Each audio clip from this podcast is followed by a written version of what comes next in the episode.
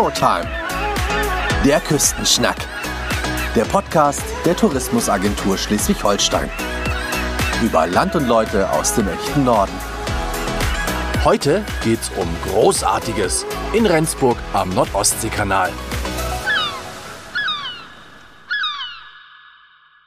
Hier ist Philipp Quaiser. Moin.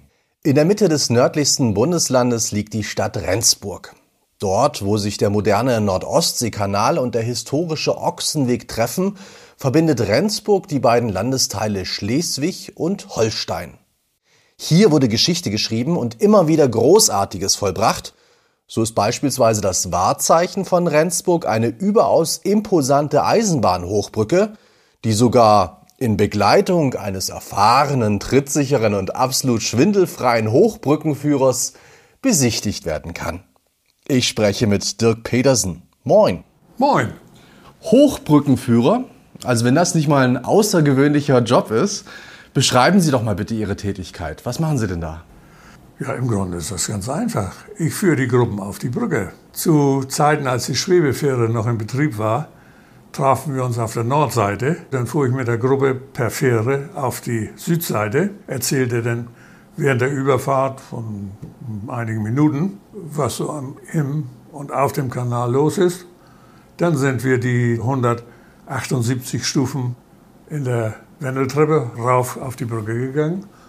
Und dort habe ich dann der Gruppe alles Mögliche über die Brücke erzählt. Der Erbauer der Brücke, Friedrich Voss, war ein genialer Brückenbauer, mhm. der es in einer unglaublichen Zeit geschafft hat, die Brücke in zwei Jahren zu bauen. Von 1911 bis 1913. Stellen Sie sich das vor. Mhm. Haben Sie die Brücke mal gesehen? Ja, ja. Was da für Stahl verbaut wurde? Sie ist kaum zu übersehen. Es ist ein riesiger Stahlkoloss, sage ich jetzt einfach mal. Und ähm, also es ist ja auch ein, eines der bedeutendsten Technikdenkmäler in, in Deutschland. Ja, da komme ich ähm, jetzt. Was dazu. ist das für ein Arbeitsplatz so? Ja. und dann behaupte ich immer, die Eisenbahnhochbrücke war zu ihrer Zeit das größte Stahlbauwerk der Welt. Mhm. Was auch stimmt. Ja. Und dann kommen meistens Einwendungen. Ja, aber was ist mit dem Eiffelturm? Mhm. Tja, der Eiffelturm ist zwar wesentlich höher als die Brücke, aber im Eiffelturm sind 10.000 Tonnen Stahl verbaut und in der Eisenbahnhochbrücke 18.000. Also das ist schon ein gewaltiger Unterschied. Ja. Ne? Und wie gesagt, für damalige Zeit irre. Und für unsere Zeit eigentlich noch irrer. Denn überlegen Sie mal, glauben Sie, dass so ein Brückenkonstrukt in zehn Jahren gebaut werden könnte? Ich glaube das nicht. Also die heutigen Großprojekte, die man ja dann so hat, ob das jetzt Flughäfen sind oder irgendwelche Konzertsäle oder oder oder, das geht immer sehr viel länger und ist immer sehr viel teurer und irgendwie denkt man, die kriegen das nie so hin. Und eben die Hochbrücke ist jetzt in zwei Jahren aus dem Boden gestampft worden praktisch? Ja, und damit kommen wir auch zu den Superlativen hier in der Gegend. Der Vorgänger vom Nordostseekanal war ja der alte Eiderkanal, gebaut von Christian V. Davor war es so, dass man von der Nordsee die Eider rauffuhr bis zu einer Furt, die den alten Ochsenweg querte. Der alte Ochsenweg ging ja von Norddänemark runter bis Altona und Wedel und transportierte pro Jahr etwa 30.000 bis 40.000 Ochsen, Rinder. Und von dort oder etwas später näher von Rendsburg, wurden denn die Waren, die für die baltischen Staaten bestimmt waren, per Fuhrwerk nach Eckernförde gebracht. Ne? Das fand der dänische König nicht gut und er ließ den alten Eiderkanal bauen, von Rendsburg bis Kiel. Einige Schleifen, die Eider meanderte sich ja so durch die Niederung, die mhm. wurden dann begradigt und er war immerhin über 100 Jahre in Betrieb. Aber zu seiner Zeit war er auch der längste Kanal überhaupt. Das war jetzt der zweite Superlativ. Ne? Mhm. Wir haben ja nur Superlative. Nur Superlative hier, genau. Der Nordostseekanal zum Beispiel, Bauzeit auch relativ kurz, acht Jahre, von 1887 bis 95, ist heute noch mit Abstand der meistbefahrenste Kanal. Der Panama-Kanal und der Suezkanal, da kommen dann immer die Einwände, mhm. die haben halb so viel Schiffspassagen höchstens halb so viel. Mhm. Aber die Tonnage ist ja wesentlich größer, weil die Ermessung des Ostseekanals ja nur für relativ kleine Schiffe ausreicht. Ne? Mhm.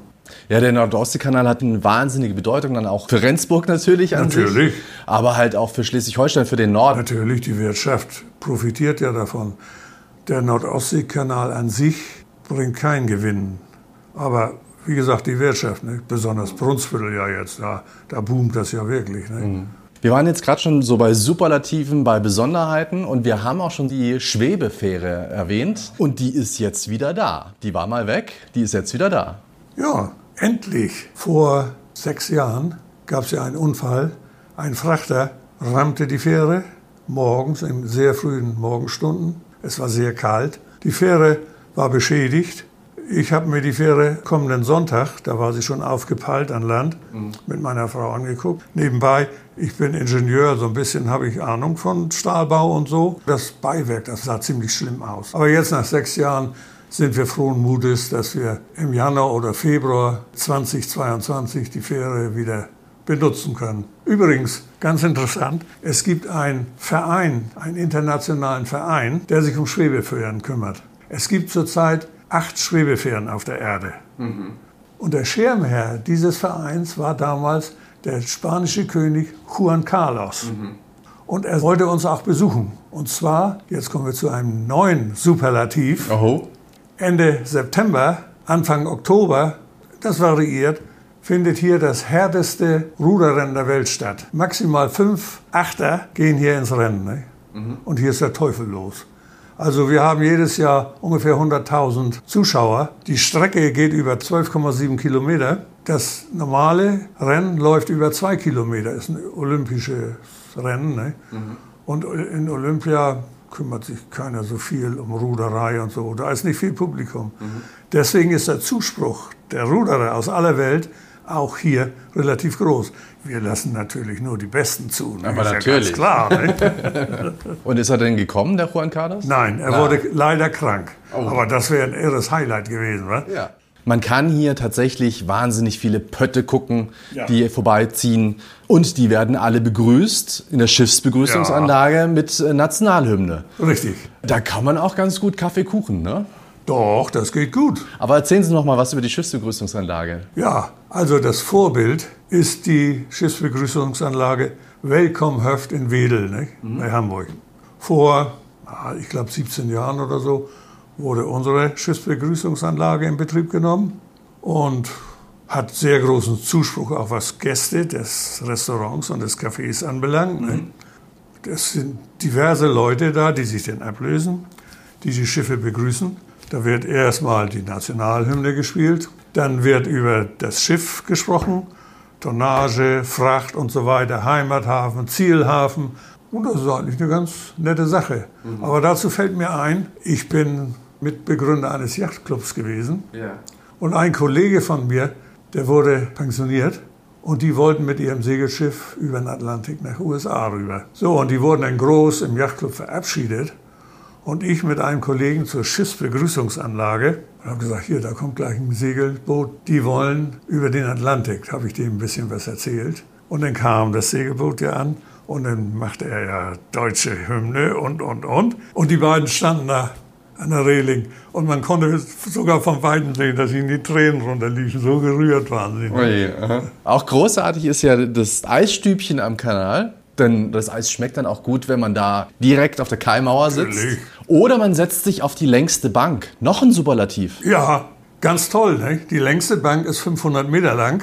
War 500 Meter lang. Wir waren sogar im Guinness-Buch der Rekorde. Dann wurde in Thüringen eine Bank gebaut, die etwas länger war als 500 Meter. Also waren die jetzt die Guinness-Buch-Rekordler. Das ließ sich die Stadt Rendsburg natürlich nicht gefallen und flickte noch schnell mal, weiß ich was, 30 Meter dran. So, ne? Damit hatten wir wieder die längste Bank Der Welt, ne? der Welt. Ganz genau. Viele Gäste kommen ja mit dem Fahrrad oder mit dem Caravan nach Rendsburg, sind sozusagen auf der Durchreise. Ein Abstecher in die Altstadt lohnt aber schon, oder? Doch, absolut. Absolut. Rendsburg hat eine unheimlich interessante Geschichte. Gerade was das Hin und Her mit dem dänischen Königreich anbelangt und so weiter. Also kann man so ein bisschen auf Spurensuche gehen. Ja, unbedingt. Für mich eine sehr interessante Sache war der Friedensvertrag von Karl dem Großen, der natürlich nicht persönlich kam, und Hemming, einem Wikingerfürsten. Dieser Friedensvertrag wurde 811, wohlgemerkt, 811 an besagter Kreuzung zwischen Eider und Ochsenweg geschlossen. Da die Wikinger Friedensverträge nur mündlich machten und Hemming ein Jahr später starb, wurde ein Jahr später nochmal ein Friedensvertrag abgeschlossen, auch wieder mündlich. Mhm. Das ist natürlich weit vor der Geschichte Rendsburgs. Rendsburg entstand ungefähr so 1130, 40, 50, das weiß man nicht so mhm. genau, auf einer Insel auf der Eider, die praktisch durch zwei Rinnen, Wasserrinnen getrennt war, sodass es drei Teile waren. Wenn irgendwelcher Feind in Anmarsch war, dann zogen sich die Rendsburger auf die Inseln zurück und schützen sich da einigermaßen, was immer weiter verbessert wurde. Man hatte erst nur einen Wall um die Nordinsel, das wurde ausgebaut und dann in 1170, 80, genau weiß ich das nicht, da war Heinrich der Löwe hier, Sachsenherzog, der Herr aller Dinge, ne? der bestimmte, wo es längst ging. Und ein Ritter von ihm, Reinhold, baute diese primitive Burg, diesen Erdwall mit Palisaden und so weiter, aus in eine feste, relativ einfache Burg. Aber es war eine Burg. Und die hieß dann natürlich entsprechend Reinholdsburg. Und somit hat sich das über die Zeit verschliffen. Aus Reinholdsburg wurde dann Rendsburg. Ne? Schön. Da gibt es auch noch einiges zu sehen, ne? Natürlich. Auf der mittleren Insel entstand dann auch die Kirche, die sage und schreibe in acht Meter über Normalnull gebaut wurde. Das ist der mhm. höchste Punkt der Insel, wohlgemerkt. Mhm. Die Kirche entstand 1256, meine ich, nachdem ihr Vorgänger eine Holzkirche bei einem großen Stadtbrand abgebrannt ist. Da ist ungefähr zwei Drittel der Stadt abgebrannt. Ja. Gut, und an der Kirche wurde dann 150 Jahre gebaut. Und so wie sie jetzt ist, war sie dann nachher nach 150 Jahren fertig. Was ganz interessant dabei ist, ursprünglichen Zeiten war es so, an der Südseite war ein Tor, dort gingen die Männer in die Kirche. Auf der Nordseite war ein Tor, dort traten dann die Frauen in die Kirche ein. Mhm. Also schön getrennt. Ne? Ja. In Dithmarschen, wo ich herkomme, nennt man das Dithmarscher bunte Reihe. Diese Tore wurden irgendwann geschlossen und das Haupttor nach Westen wurde gebaut. Der Altar, das ist ja immer so, der Altar war ja immer in Richtung Osten. Ne? Ursprung Jerusalem. Ne? Genau. Ja, das war 1256. Aber das Stadtrecht bekam Rendsburg eigentlich erst um 1230, 40 herum. Zu dem Stadtrecht kam auch das Marktrecht. Und das war eigentlich viel interessanter, weil das Geld brachte. Ne? Rendsburg hatte damals einen Hafen, der an die Nordinsel anschloss. Man hatte freien Zugang von Tönning, also von der Nordstra äh, Nordsee her. Das lief auch eine ganze Zeit lang ganz gut, bis dann viele, viele Jahre später der Nordostseekanal gebaut wurde. Und das hatte zur Folge, dass das Wasser, speziell im Hafen, um mehr als zweieinhalb Meter absackte. Mhm. Und damit fiel der ganze Hafen trocken. Und der Hafen wurde gespeist durch zwei Gräben und die beförderten natürlich sehr viel Dreck, Exkremente der Bürger und so, alles rein in den Hafen. Ne? Und das stank natürlich zum Himmel. Also hat man den ganzen Hafen dichtgeschüttet. Der Ort, wo der Hafen war, nennt sich heute noch Schiffsbrücke. Ne? Der Nordostseekanal wurde 1877 begonnen mit dem Bau. Man beschäftigte sich schon wesentlich früher mit dem Bau. Nur der Schleswig-Holsteinische Krieg 1864 und nachher der Deutsch-Französische Krieg 7071 verhinderten das, weil man sich eben, man musste Schwerpunkte setzen. Ne? Gut, und Wilhelm I., der hatte bestimmt, der Kanal sollte Nordostseekanal heißen. Kurz nachdem der Kanal eingeweiht, also die Bauarbeiten starteten, sagte sein Nachfolger Wilhelm II., das mit dem Nordostseekanal gefällt mir nicht. Per Dekret befahl er dann, dass der Nordostseekanal Kaiser-Wilhelm-Kanal heißen müsse in Andenken an seinen Großvater Wilhelm I. Alle wussten wohl, was für ein Egomane Wilhelm II. war. Das war natürlich ein guter Vorwand. Ne? Bei diesem Kanalbau hat ja auch Bismarck sehr getrickst. Bismarck hatte nach wirklich einiger Zeit Wilhelm I. überredet, den Kanal zu bauen. Der entschiedene Gegner des Baus war Manfred von Moltke, Generalfeldmarschall der deutschen Truppen. Er wollte nicht, dass Schleswig-Holstein quer durch einen Kanal aufgetrennt wird, weil er dann mit seinen Truppen nicht mehr frei von Nord nach Süd oder umgekehrt marschieren konnte. Er hatte ja einschlägige Erfahrungen mit den Dänen und den Schweden. Und dann wurde er gegen Moltke entschieden, ist ja klar, Bismarck und Wilhelm hatten das Sagen. Der Kanal wurde gebaut. Aber Bismarck hatte einen tollen Trick, der da eigentlich dazu führte, dass Wilhelm zustimmte. Deutschland entwickelte sich ja wirtschaftlich gewaltig und als Pendant zur englischen Flotte sollte jetzt eine deutsche Flotte in die Nordsee. Mhm. Und als Pendant zu den Russen müsste man eigentlich auch eine Flotte in der Ostsee haben. Dann hat Bismarck gesagt, ich finde es eigentlich vorteilhafter, wir können eine Menge Geld sparen, wenn wir nur eine Flotte haben und je nachdem, wo sie gebraucht wird, mhm. in der Nordsee oder in der Ostsee, wird sie dann hingefahren. Gut, das hat Wilhelm dann auch restlich überzeugt. Ne? Mhm. Und der Moltke hat geschimpft, aber er hatte natürlich keine Chance. Der Kanal wurde gebaut in acht Jahren, auch für mich irre schnelle Zeit, hauptsächlich mit Schaufel und Spaten. Die Dampfmaschinen kamen auf, beschleunigten die ganze Sache. Aber das stellte sich nachher ziemlich schnell raus. Der Kanal war 60 Meter breit und neun Meter tief und die Schiffe wurden immer größer. Und 1907 entschied man sich, den Kanal zu vergrößern auf rund 100 Meter Breite und 11 Meter Tiefe. In dieser Zeit wurden auch die ganzen Brücken gebaut. Und die Brücken mussten eine lichte Höhe von 42 Metern haben, damit die größten Schlachtschiffe der kaiserlichen Marine drunter durchpassten. Mhm. Die waren nämlich ungefähr maximal 40 Meter hoch. Ne? Also in dem Zug wurde auch 11 bis 13 die Rendsburger Eisenbahnhochbrücke gebaut, ne? von dem genialen Brückenbauer Friedrich Voss. Wenn Sie schon mal in Paris gewesen sein sollten und den Eiffelturm gesehen haben, der Eiffelturm äh, wurde ja für die Weltausstellung 89 gebaut, dann fallen Ihnen gewisse Ähnlichkeiten zwischen Eiffelturm und Bauweise der Rendsburger Brücke auf. Das kommt daher, dass Friedrich Voss und Gustave Alexandre Eiffel gut miteinander befreundet waren und sich gegenseitig befruchtet haben. Ne? Mhm. Natürlich nicht schlecht, ne? Ja, auf jeden Fall. Siehst du. In welcher Epoche hätten Sie denn gerne mal Rendsburg erlebt? Im Mittelalter oder vielleicht in der Kaiserzeit, als der Kanal gebaut wurde? Was wäre da spannend gewesen für Sie? Ach, wissen Sie, das Interessante an Rendsburg ist ja die Zeit von 1300 bis 1800. Das ging los mit Gerhard dem Großen, dann die Rendsburger Insel mit dem Bau der Burg, dann die Streitigkeiten mit Dänemark. Das ging ja immer hin und her. Ne? Die Schweden hatten wir Wallenstein. Wir haben hier in Rendsburg auch ein Wallenstein-Zimmer.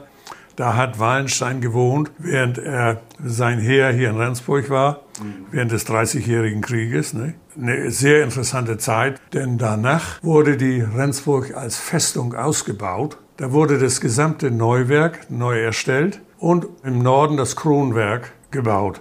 Das Kronwerk hatte zwei Bastionen und das Neuwerk hatte fünf Bastionen. Die Begründung war mit Schutz gegen die Schweden. Da fragt man sich doch, nach Süden gegen die Schweden. Wieso kommen die Schweden von Süden? Aber durch den Dreißigjährigen Krieg hatten die Schweden ja die ganzen Flussmündungen besetzt und ganze Teile Mecklenburg-Vorpommerns. Und wenn sie was von den Dänen wollten, dann kamen sie natürlich von Süden durch Schleswig-Holstein und gingen auf die Dänen los. Ne? Mhm, mh. Und daher die fünf Bastionen gegen die Schweden. Und dann war Rendsburg nach Kopenhagen die zweitgrößte Festung des dänischen Gesamtstaates. Und es hat keiner erreicht, die Festung zu besetzen. Ne? Mhm. So gut war sie. Kommen da noch so ein paar ähm, Sehenswürdigkeiten wie jetzt beispielsweise Paradeplatz oder so daher aus dieser äh, Zeit? Ja, der Paradeplatz wurde ja nach militärischen Gesichtspunkten von 1690 bis 1695 während des Baus der Festung gebaut. Der Paradeplatz lag im Zentrum und vom Paradeplatz aus zweigten strahlenförmig fünf Straßen in Richtung Festung ab. Und die Festung, die Festungswelle, waren ungefähr 300 Meter entfernt. Und die Geschütze, das waren Mörser, das waren so kurzläufige Dinge, die so schräg hochstanden, riesengroßes Rohr hatten. Da wurde ordentlich Pulver reingefüllt und dann obendrauf ein großer Stein, dann wurde das Pulver gezündet, dann den flog der Stein Richtung Rendsburg. Und diese Geschütze, die schossen ungefähr 200 Meter weit. Also konnten sie das Zentrum, den Paradeplatz, nicht erreichen. Ne? Mhm. Genauso war es mit der Kirche. Die hat einen ganz niedrigen Turm. Der Turm war so niedrig, damit der Feind von außen den Turm nicht sehen konnte und sich dann speziell auf irgendwas einschießen konnte, ne? wenn er das als Richtpunkt hat. Ne? Das war also alles strategisch durchdacht. Und die Namen der Straßen stammten nach der dänischen Tafelordnung. Die Königsstraße war die Hauptstraße, der König, ne? links Königin, rechts der Kronpilz, Kronprinzessin und, und, und, und. Und so hießen auch die Straßen. Und eine Straße hieß Elefantenstraße. Mhm. Da fragt man sich, saßen da etwa auch Elefanten an der Nee, der Elefantenorden war der älteste, renommierteste Orden Dänemarks. Es durften 50 Ritter Mitglied sein und die bestimmte der König. So, und dann wurden irgendwann die Statuten geändert und einziges deutsches Mitglied in diesem Elefantenorden war Richard von Weizsäcker, damals Bundespräsident. Mhm. Übrigens, alle dänischen Könige stammten aus dem deutschen Adel. Ne? Vielleicht bemerkenswert, Adolf, der weiß ich wie vielte, starb, hatte keine Nachkommen. Er war Reichsgraf von Schleswig-Holstein und man suchte verzweifelt einen Nachfolger für ihn. Und dann fand man Christian aus dem Hause Oldenburg. Das war der nächste Verwandte zu Adolf. Und Christian war zufällig König von Dänemark. Na sowas. Ja, so ein, so ein Zufall. Also war Christian jetzt in Personalunion König von Dänemark, Herzog von Schleswig und Herzog von Holstein. Und das war 1460. Und im gleichen Jahr hielt er eine Versammlung ab in Riebe. Hauptpunkt für uns war Schleswig-Holstein ob ewig ungedeelt. Mhm. Das besagte, Schleswig-Holstein darf nie getrennt werden. Ne? Und das führte zum Deutsch-Dänischen Krieg. Irgendein Friedrich, ich weiß nicht mehr welcher, der wie viel hatte verfügt.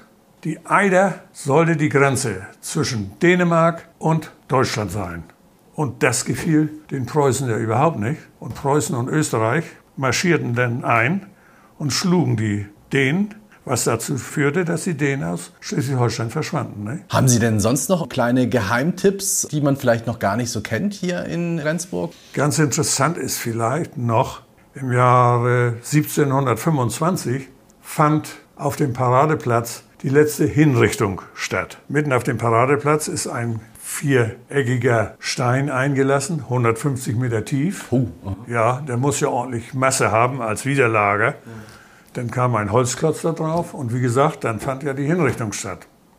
Ein Bruder des Grafen Ranzau war scharf auf die Ländereien des Grafen und verpflichtete den Hauptmann Pretorius, den Grafen zu töten, was er dann auch tat. Daraufhin wurde der Hauptmann auf dem Paradeplatz geköpft und der Auftraggeber, der kriegte ein Jahr Gefängnis, weil er ein Adliger war. Ne? Mhm. Eigentlich hätte das andersrum sein müssen. Bisschen unfair, ja. Finde ich ja. Ne? Adlige und Offiziere wurden mit dem Schwert geköpft. Das gewöhnliche Volk wurde mit dem Hackebeil geköpft. Das war der, immer der Unterschied. Es wurde immer Unterschied zwischen normalen Leuten, Bürgern oder Adligen und Offizieren gemacht. Eine andere Anekdote. Die Christkirche wurde ja gebaut. Das begann 1695 und die kam nicht voran. Irgend so ein Baumeister besorgte sich Baumaterial von einer alten, verfallenen Burg aus Hahle und es waren, glaube ich, schon drei Jahre ins Land gegangen. Da war die Mauer gerade mal zweieinhalb Meter hoch. Mhm. Das gefiel dem dänischen König überhaupt nicht. Und er verdingte einen italienischen Baumeister, Domenico Pelli, sehr bekannt hier in Rendsburg. Der kam dann mit 50 Maurern und Zimmerleuten und so weiter und baute die Kirche weiter. In einem Jahr hat er erreicht, dass die Mauern hochkamen und das Dach eingerüstet wurde. Und bei diesem Gerüstbau da oben passierte Folgendes. Das Gerüst brach zusammen, weil es überlastet war. Und es kamen drei Leute zu Tode. Ein deutscher schleswig-holsteinischer Zimmermann, Wannefried hieß der Bursche, mhm. War in einem Haus, das Pelli inzwischen gebaut hatte, privat. Er war hier der uneingeschränkte König, alles was Bau und so weiter anbelangt hatte, eine Ziegelei und so weiter. Aber in seinem Keller, das war ein Bierkeller, da kam dieser Wannefried mit dem Lavadeur, dem Vorarbeiter, der die Gerüste da gebaut, hat bauen lassen, in Streit. Und er, die waren ziemlich betrunken. Und der Wannefried hat ihn in dem Streit getötet. Nun waren die Sympathien natürlich alle bei dem Wannefried. Ne? Lavadeur, die Italiener, die waren ja alle katholisch und hier war alles evangelisch und noch ziemlich frisch. Nicht? Also man machte schon einen Unterschied. Als die Kirche ziemlich weit fertig war, durfte Dominikus Pelli beispielsweise nicht mehr in die Kirche rein, weil das ja eine evangelische Kirche werden soll. Na jedenfalls, Gerichtsurteil, man hat lange hin und her überlegt. Dann kam der Richter auf eine glorreiche Idee. Er sagte, der Wannefried, der war ja total besoffen. Der war ja nicht Herr seiner Sinne. Also wurde Wannefried zu einer Woche Gefängnis wegen Trunkenheit verurteilt. Ach du meine Güte. Das sind also Anekdoten. Ne? Naja, aber die ganzen Häuser, fast um den, um den Paradeplatz herum, hat äh, Domenico Pelli gebaut. Sein Wohnhaus, das er als erstes dort baute, ist jetzt die sogenannte Garnisonapotheke. Ein Eckhaus gegenüber von der Christkirche. In dem Eckhaus wohnte der Supergeneralintendent der evangelischen Kirche für Schleswig-Holstein. Und ganz hinten gegenüber des Arsenals, das Haus, das war das sogenannte Kommandeurshaus, das kaufte irgendwann mal Friedrich VII. Und während des Napoleonischen Krieges passierte Folgendes. Dänemark war vertraglich an Frankreich gebunden und kämpfte auf Seiten Frankreichs, Napoleons und Schweden und England auf der anderen Seite. Die hatten Kopenhagen nicht eingenommen, aber eingezingelt und so. Und Friedrich VII. ist geflohen nach Rendsburg und wohnte nun im ersten Stock in seiner Wohnung. Und 1808 wartete alles angespannt. Es sollte nämlich Entsatz für die französischen Truppen kommen. Friedrich stand oben an seinem geöffneten Fenster und schaute auf den Paradeplatz. Und erst passierte gar nichts. Dann quoll aus der Königstraße, der Hauptzugangsstraße zum Paradeplatz, eine ungeordnete Menschenmenge. Marketender, leichte Mädchen und ein paar Soldaten aus Portugal, Holland und, und, und waren auch dabei. Aber als Friedrich diesen wilden Haufen sah, hat ihn der Schlag getroffen und er starb. Dann hat man anschließend an der Kirche ein Stück angebaut und dort seinen Sarg aufgebahrt. Und nach dem Krieg wurde er dann nach Kopenhagen transportiert mit Pomp und Gloria. Ja, so lief das dann immer. So lief das. Also wir waren eng verwoben mit Dänemark. Ja. Nur hier achtete man wirklich drauf. Man sagte immer, wir gehören nicht zum Königreich Dänemark, wir gehören zum Gesamtstaat Dänemark. Also Rendsburg ist eine total vielseitige Stadt mit jede Menge Ausflugszielen und Möglichkeiten und jeder Menge Geschichte und Superlativen. Ja, ja, ja, Superlativen. Ich bedanke mich für das interessante Gespräch. Vielen Dank. Ja, Dorni für, sagt man hier. Ne? Und das ist auch verhochdeutsch worden. Das heißt dann hier da nicht für. Aber typisch Plattdeutsch. ja. Dankeschön nochmal. Jo, jo. Das war eine neue Folge von Shorttime, dem Küstenschnack, dem Podcast der Tourismusagentur Schleswig-Holstein.